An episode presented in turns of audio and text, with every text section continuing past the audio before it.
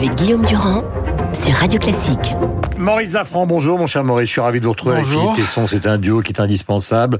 Philippe, on ne vous a pas vu depuis un certain nombre de jours. D'abord, je signale que la rentrée du théâtre de poche, puisque c'est votre théâtre, euh, se précise, vous êtes en pleine répétition. Mais est-ce que vous avez le sentiment, vous qui avez lu tous les journaux cet été avec la passion qui vous caractérise, que Macron traverse une vraie crise? N'oublions pas qu'on est déjà à 25% de son quinquennat, on n'est pas au début, les Oui, gens oui, ont oublié. Une, une vraie crise ou est-ce que vous avez l'impression que c'est l'écume des choses? Une crise Soyez sincère. Ah, sincèrement, une crise d'adolescence. Oui. Une crise, mais d'adolescence. C'est réparable encore. Euh, faut voir. C'est important d'ailleurs de, de ce qui se passe dans les jours qui viennent est très important. Alors expliquez-vous, parce que là, il faut qu'on de, comprenne. mar- de marqueurs dont on pourra tirer des, des conséquences sur euh, les années, les trois années à venir.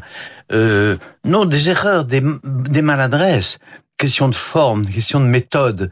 C'est pas, c'est pas fondamental ce qui se passe. C'était d'ailleurs un peu att- attendu à beaucoup d'égards. On le l'avait, on nous l'avait promis, ça, on l'avait redouté.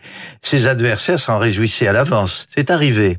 Mais euh, encore une fois, c'est réparable. C'est une épreuve euh, dont on aura d'ailleurs, euh, quant à ses conséquences, des indications intéressantes Hmm. tout à l'heure. Voilà. C'est une. je- en je- fait, je- pour moi, j'ai bien un peu réfléchi à ça. C'est la, c'est une crise inhérente, si je puis dire, euh, relative à ce choix politique intéressant, capital même qu'il avait fait au départ, à propos, euh, à partir d'un concept euh, très euh, très séduisant mais très dangereux, le ni oui ni non. C'est euh, nous assistons à, à- à l'un des effets pervers, à l'effet pervers majeur Hmm. de ce choix ni oui ni non, et surtout de la façon dont il l'a incarné, dont il l'a inscrit dans les faits. Hmm. Il a, c'est, c'est très, c'est, c'est très intelligent ce qu'il a fait. Vous voulez dire qu'il est en train. mais au fond, il a il mal géré son ni oui ni non. Non, mais c'est Bon. pas, c'est pas Enfin, tout à fait juste ce que dit. Sans doute, ce mais c'est intéressant. Non, oui, oui, très, mais j'ai un point de désaccord avec Philippe, c'est qu'il a pas dit euh, ni oui ni non. Il a dit et droite et gauche. C'est pas du tout, c'est pas ni oui ni non.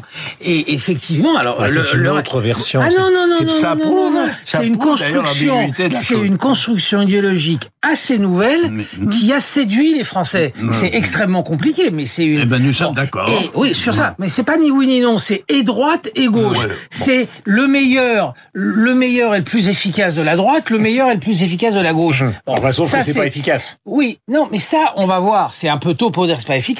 Ce qui est, ce qui est, ce qui est clair, c'est qu'il a séduit jusqu'à cet été. Il faut essayer de comprendre ce qui s'est passé cet été. Il a séduit une grande partie Hmm. de la droite, de la droite modérée. Donc c'était son objectif de la première année et il avait plutôt, il, il avait plutôt très bien réussi sur ce plan-là et il avait un électorat de gauche. Sa base électorale, qui est une base électorale social-démocrate de gauche, c'est la majorité des 24% qui ont voté pour le premier tour. Cette base électorale, elle était inquiète, mais le soutenait toujours. Hum. Et là, il est en Et train de en faire ce ses moment, valises. ça bouge et à droite et, à gauche. Donc c'est compliqué pour lui. Vous avez employé un mot important, c'est la séduction. Moi, je vais vous poser les questions franchement. Est-ce que finalement, ce jeune homme, puisque vous avez parlé d'adolescence, est très bon pour la conquête du pouvoir et très mauvais pour son exercice? Non, on ne veut pas dire ça. Il a fait, il y a des ratés. Donnez-moi des arguments, Il y a parce qu'on est... ratés. Regardez Ben, ce matin. Je vous donne l'argument, attends, l'argument le plus, le, le- le- le plus euh, représentatif, le plus significatif de ce que je viens de dire. On ne prend pas, quand on est Macron et qu'on défend ce qui, le concept qu'il vient défendre, que j'appelle le ni oui ni non, mais je suis tout à fait d'accord avec, euh, Ni droite ni gauche. ni, dro- ni droite ni- droite ni gauche, mais bon, peu importe. on ne prend pas Macron. Euh, pardon, on ne prend pas euh, Hulot dans ce cas-là. On ne prend pas. C'est Hulot la catastrophe. Mais c'est catastrophique, c'est une erreur de casting.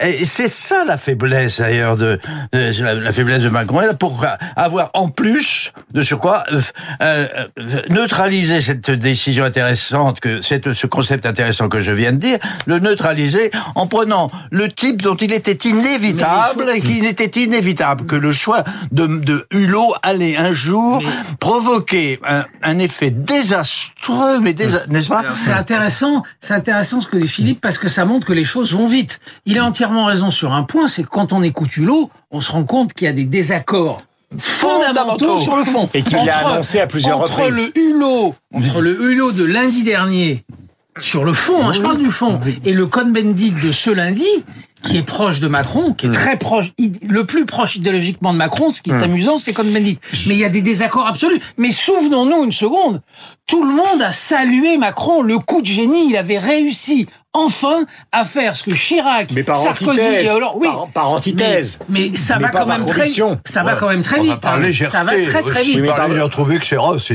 mais superbe. Philippe, tout à l'heure, je vous ai vu, je, je vous ai vu rigoler à la liste des 200 personnalités qui ont donné justement cet entretien au monde. Parce que c'est une question qui est très importante en matière d'écologie. Il y a un désaccord de fond. Au fond, tous ceux qui nous écoutent ce matin, on est tous devenus écologistes. Absolument. Personne n'est. Simplement, maintenant, il y a deux catégories de gens.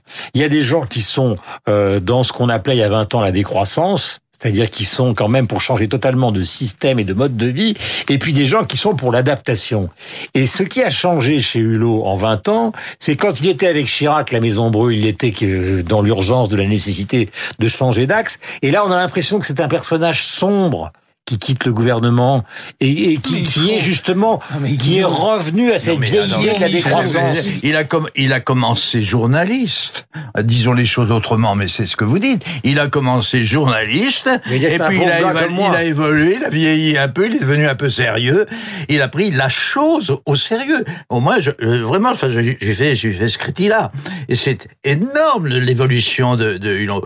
Euh, encore dix vous ans. n'êtes pas encore- un décroissant. Non vous. mais c'est non, mais moi, je ne, je ne compte pas. Moi, je suis, Bah, je vous pose une question. je suis Mais une sorte une de binoche, ce moi. vous. C'est mondain, moi, mon truc. Euh, J'ai 90 ans, qu'est-ce que peut représenter c'est pour pas- moi Au bout de, ah, putain, tu permets un, un- un demi-siècle de journalisme superficiel, qu'est-ce que représente pour moi mon engagement écologie Je suis out. Enfin, je ne suis pas dans le coup. Ne parlons pas, ne personnalisons pas. Là, nous sommes sérieux, là. ce- ce- c'est vrai, plus, sérieux. plus une Oui, question de soyons- décroissance, Guillaume. Quand on a écouté sur le fond, ce qu'on n'a pas assez fait parce que le, le, le spectacle nous a, nous a happé la semaine dernière.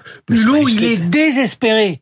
Il a expliqué que le monde était en train Voilà. de mourir, en train de mourir. C'est ce qu'il a dit lundi dernier. Il faut réécouter. Oui, mais et c'est que exactement il n'y a qu'un changement matin le et professeur qu'il n'y a qu'un changement de système.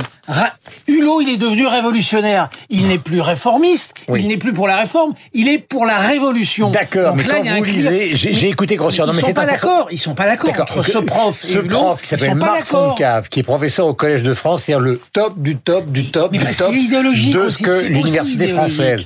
Il dit que ce qui se passe en matière de dérèglement climatique en France est tellement faible comparé aux États-Unis, de la Chine et de l'Inde qu'il n'y a aucune raison, parce que là on, on essaie, on anticipe, justement d'avoir par rapport à notre pays une attitude à la Mais Hulot, puisque ça concerne d'abord et ce avant tout les conflit existait avec Allègre il y a déjà dix ans. C'est un débat qui existe.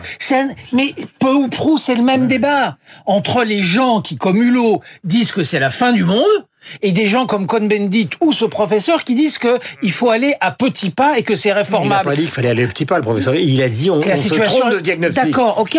Mais voilà, mais Ouais. c'est des vraies visions qui sont opposées aujourd'hui. Moi, ce que je ne comprends pas dans cette affaire-là, c'est que vous avez engagé, parce que vous êtes, vous êtes tous les deux des patrons, vous avez engagé euh, des gens.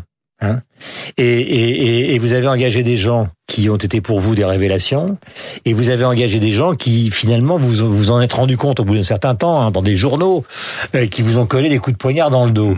Hulot, c'était hyper prévisible. Puis il y a aussi à gérer l'histoire de Darmanin, parce que Darmanin m'a présenté le budget. Euh, dans, dans 15 jours, 3 semaines. Et visiblement, le prélèvement Oui. à la source, c'est terminé. c'est un examen de conscience que vous nous invitez là. Bon, je ne vais pas parler pour Maurice. Euh, après tout, ça lui appartient de juger. Euh, Non, mais il y a une de- prétention de- à croire qu'il va faire changer Hulot de trajectoire. Oui, eh, oui, mais justement, est-ce que Maurice a eu cette ambition? Que- Moi, ce que je, veux- que je dis, puisque là vous avez personnalisé, on va pas s'étendre sûrement encore une fois. Moi, je suis, je, je, mon examen de conscience est tout à fait négatif. J'ai failli. J'ai failli. Moi-même, je vous répète, j'ai fait du binoche. Et, et aujourd'hui, et je méprise aujourd'hui cette cette frime. Qu'est-ce que j'ai fait Et qu'est-ce que là, ce serait très intéressant d'ailleurs que nous, nous allions plus loin dans cet examen de conscience et que nous fa- fassions une espèce, de, enfin, ça serait absolument obscène, une, psy, une, une- une psychanalyse tous les deux et qu'elle soit publique. Qu'est-ce que j'ai fait? En quoi moi j'ai moi qui qui prétend avoir dont on prétend que en tant que journaliste pas de ma génération, j'ai une responsabilité Non, mais vous n'avez pas dans le pas la contexte question. historique. Ben, je, je réponds. Il a, Si, il a Je- embarqué Hulot, Maurice le dit tout à l'heure, il a été applaudi par la presse, et avec un peu de jugeote, tous ceux qui connaissent Hulot depuis 15, 20 ans, euh, pouvaient prévoir que ce qui allait, ce qui est Mais- arrivé mais est Mais arrivé. ne- il s'agissait pas d'imiter, il s'agissait d'écouter plus attentivement Hulot à mesure que lui-même s'écoutait. Oui, mais bien sûr, mais bien Hulot, sûr. mais la question que vous posez, c'est euh, euh, euh, embaucher, débaucher et se faire trahir en, en- en politique, comme dans les journaux et comme dans l'entreprise. Si vous voulez qu'on vous dise, Philippe et moi, euh, euh, qu'on s'est trompé dans des embauches, comme Macron s'est trompé dans des embauches, qu'on a été trahi par un certain nombre de journalistes, oui, bien sûr, Oui. ça c'est évident. Mais, mais Macron, il était convaincu, et Hulot l'a reconnu lundi. Macron était convaincu qu'au charme, il le tenait. Et Hulot a dit si, Mais je, c'est ça, la je ne l'ai pas prévenu C'est ça, la parce qu'il m'aurait une nouvelle fois retourné. C'est Et- ça, et la voilà. faiblesse. Et bien entendu, c'est une Mais- faiblesse. Et puis Macron en est Bien resté, entendu. la- le de Macron est d'en être resté au concept. Euh, là encore, une, la psy de, de, de, de- de Macron et la, la vérité, le travail de, de, de, de- de vérité autour de Macron, il serait très intéressant. Où en est-il lui exactement dans son système intellectuel? Voilà, dans sa vision cosmique. Bah, il y a eu une réponse du- ce matin dans les journaux, Ouais. C'est finalement il commence à moins écouter les Mormons, c'est-à-dire en fait sa garde rapprochée. et il commence à donc c'est pourquoi je parle d'adolescence. C'est un Il, mot. il commence à s'intéresser aux autres, C'est un, c'est, aux c'est un- autres qu'à sa bande. C'est un môme. Toutes les fées ont été autour de son berceau. Ça l'a. C'est vrai. c'est- Mais vous êtes amoureux, c'est différent. Fabuleux. Non, je suis, je suis pas amoureux, c'est pas vrai. Je trouve ça intéressant. C'est pourquoi je dis attendons, euh, attendons. Les jeux ne sont pas faits encore. Je ne, euh, je, je laisse moi encore une, pour tout dire par ailleurs, je laisse une chance à Macron. Il a, il a un coup sur la tête. Il l'a reçu. Je pense qu'il a réfléchi et peut-être même autour du problème de l'écologie. Va-t-il, aujourd'hui. Qu'est-ce, qu'il veut exactement? Est-ce qu'il est prêt Alors. à lancer la France dans le nouveau modèle euh, économique, démocratique, enfin ce modèle, modèle moderne, modèle des temps à venir, dont il dit qu'il en est, qu'il est conscient, qu'il est inévitable. Est-ce qu'il est prêt à jouer ça? Ça, veut- ça renvoie à au procès commun que nous faisons sur ce concept du ni oui ni non que j'appelle moi le ni, ni oui ni non. Je Il est- voudrais que voilà, vous- il est Mais encore le ni oui point. ni non, c'est vraiment l'incertitude, c'est le non choix. juste- Et, et c'est ça que nous reprochons. Juste un point Pour terminer. important, je crois qu'en effet, je, je sais, pas je crois, je sais que sur l'impôt à la, l'impôt à la source, sa décision qui- qu'on va connaître dans les minutes qui viennent, Bah, euh, sa décision, oui, elle a été prise effectivement avec, il a consulté des gens hors de son cercle habituel. Ça, c'est exact sur cette décision-là. Il y a un certain il aura nombre de- reçu, d'après le Parisien ce matin, des dizaines de SMS de grands chefs Oui, mais d'entreprise ça, c'est qui possible. lui ont dit arrêtons Mais la il y a eu catastrophe. une- Ça- un certain nombre de discussions en tête à tête ou au téléphone avec des, des gens qui sortent du cadre de ses conseillers à l'Élysée. Ça, c'est exact. Euh, je voudrais qu'on écoute un seul extrait euh, de la matinale, parce que pour une fois, il est drôle. C'est Alexis Corbière sur Europe 1. On lui demande quel est le successeur de Nicolas Hulot? Sa réponse. Ah moi je le connais son nom.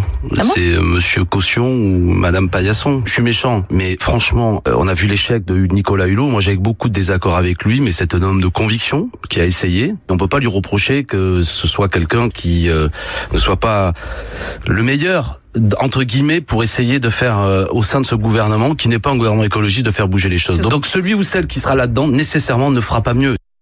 8h57, merci à vous tous donc euh, d'être venus, c'est-à-dire quand je dis merci à vous tous, merci à vous deux. C'est une manière de vous englober dans la, la longue traversée de l'univers, mon cher Philippe.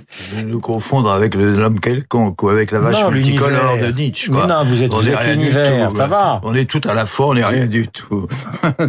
non, en prie, non, respectez notre identité Ah, respective. Ce, ce chute n'est pas une, un arrêt, c'est c'est le silence avant le rappel des titres.